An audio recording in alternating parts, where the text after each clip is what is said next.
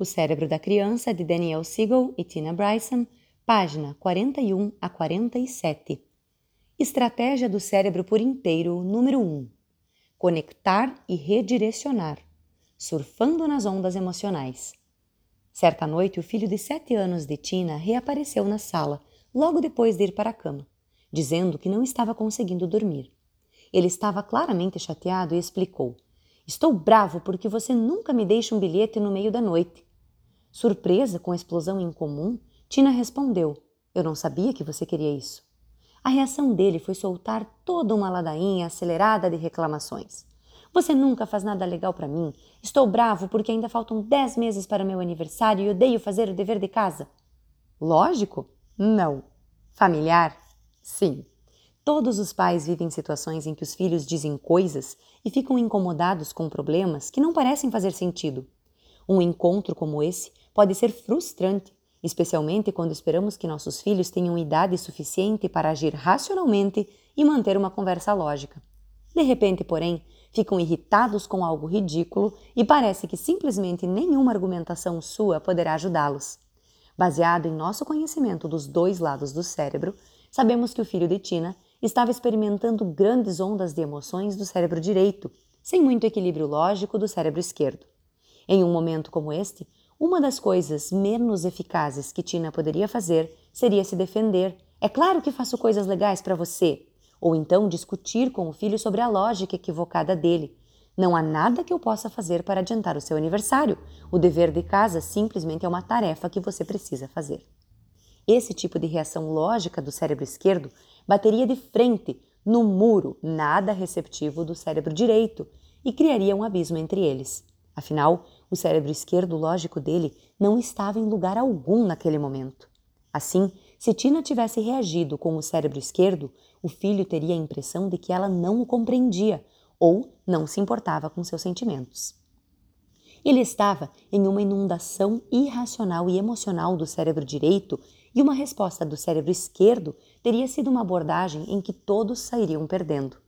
Embora fosse praticamente automático e muito tentador perguntar a ele do que você está falando ou mandá-lo voltar para a cama imediatamente, Tina se conteve. Em vez disso, usou a técnica de conectar e redirecionar. Ela puxou para perto de si, acariciou suas costas e, num tom de voz carinhoso, disse: Às vezes as coisas ficam muito difíceis, né? Jamais me esqueceria de você. Estou sempre pensando em você e quero que saiba o quanto é especial para mim. Ela o abraçou enquanto ele explicava que às vezes tinha a impressão de que o irmão mais novo ganhava mais atenção dela e que o dever de casa tirava muito do tempo livre dele. Enquanto ele falava, ela pôde senti-lo ficar mais relaxado e tranquilo. Ele se sentiu ouvido e cuidado. Então, ela tratou brevemente das questões específicas que ele havia mencionado, pois agora estava mais receptivo à solução de problemas e planejamento e ambos concordaram em conversar mais de manhã. Em um momento como este, os pais se perguntam se o filho realmente está precisando de atenção ou está apenas tentando adiar a hora de dormir. Criar filhos com o cérebro por inteiro não significa se deixar ser manipulado ou reforçar maus comportamentos. Pelo contrário, ao compreender como o cérebro de nossos filhos funciona, podemos estabelecer uma cooperação muito mais rápida e frequentemente com muito menos drama. Nesse caso, como Tina compreendeu o que estava acontecendo no cérebro do filho, ela viu que a resposta mais eficaz seria se conectar com o cérebro direito dele, e então ela o escutou, confortou, usando o próprio cérebro direito dela, e em menos de cinco minutos ele estava de novo na cama.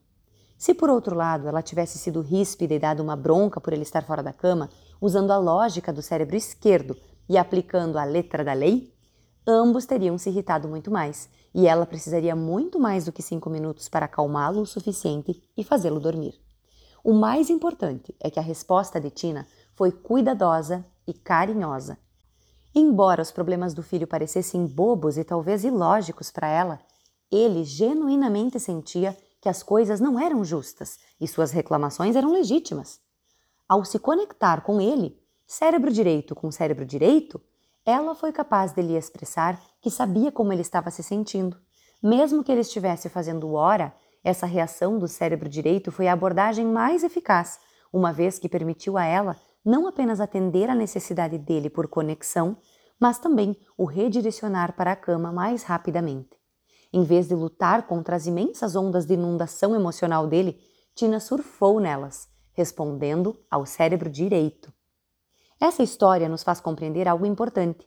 Quando uma criança está incomodada, a lógica frequentemente não funcionará até que tenhamos atendido às necessidades emocionais do cérebro direito.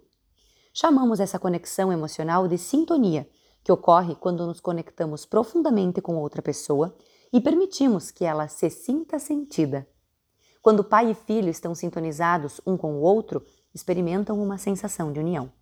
A abordagem de Tina com o filho é o que chamamos de método conectar e redirecionar, que ajuda nossos filhos a se sentirem sentidos antes de tentarmos resolver os problemas ou tratar da situação de maneira lógica. Eis como funciona. Passo 1: Conectar com o direito. Em nossa sociedade, somos treinados a resolver tudo usando palavras e lógica. Contudo, quando seu filho de 4 anos está absolutamente furioso porque não pode caminhar pelo teto como Homem-Aranha, esse provavelmente não é o melhor momento para lhe dar uma aula introdutória sobre as leis da física. Ou quando o filho de 11 anos está magoado porque aparentemente a irmã dele está recebendo tratamento preferencial, a reação adequada não é apresentar uma tabela demonstrando que você repreende ambos da mesma forma.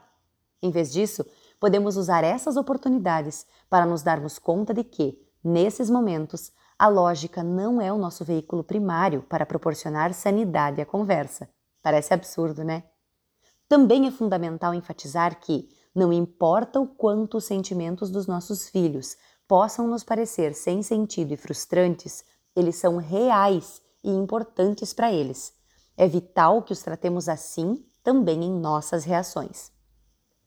Durante a conversa de Tina com o filho, ela apelou para o cérebro direito dele, reconhecendo seus sentimentos. Ela também usou sinais não verbais, como toque físico, expressões faciais compreensivas, um tom de voz carinhoso e escuta imparcial. Em outras palavras, ela utilizou o cérebro direito dela para se conectar e se comunicar com o cérebro direito dele. Essa sintonia direito com direito ajudou a equilibrar o cérebro dele ou deixá-lo em um estado mais integrado. Então, ela pôde começar a apelar para o cérebro esquerdo do filho e lidar com as situações específicas que ele havia levantado. Assim, chega o momento do passo 2, que ajuda a integrar o esquerdo com o direito. Passo 2: redirecionar com o esquerdo. Depois de responder com o direito, Tina pôde então redirecionar a situação com o esquerdo. Ela pôde redirecioná-la explicando logicamente o quanto se esforça para ser justa, prometendo deixar um bilhete enquanto ele dormia e traçando com ele uma estratégia para o próximo aniversário, e também sobre como tornar o dever de casa mais divertido. Os dois fizeram um pouco daquilo naquela noite, mas resolveram a maioria dos problemas no dia seguinte. Depois que ela havia se conectado com ele, cérebro direito com cérebro direito, foi muito mais fácil conectar esquerdo com esquerdo e lidar com os problemas de maneira racional. Ao conectar-se primeiro com o cérebro direito dele, ela pôde redirecionar o conflito com o cérebro esquerdo por meio de explicação lógica e planejamento que exigiam que o hemisfério esquerdo dele entrasse na conversa. Essa abordagem permitiu que ele usasse os dois lados do cérebro de forma integrada e coordenada. Não estamos dizendo que conectar e redirecionar vá funcionar sempre. Afinal, há vezes em que uma criança simplesmente passou do ponto sem volta e as ondas emocionais simplesmente precisam passar do ponto até a tempestade passar. Ou a criança talvez precise simplesmente comer ou dormir um pouco. Como Tina, você pode decidir esperar até seu filho estar em um estado de espírito mais integrado para conversar logicamente com ele sobre seus sentimentos e comportamentos. Também não estamos recomendando permissividade ou ultrapassar limites apenas porque uma criança não está pensando de maneira lógica. Regras sobre respeito e comportamento não são atiradas pela janela só porque o hemisfério esquerdo de uma criança está desligado.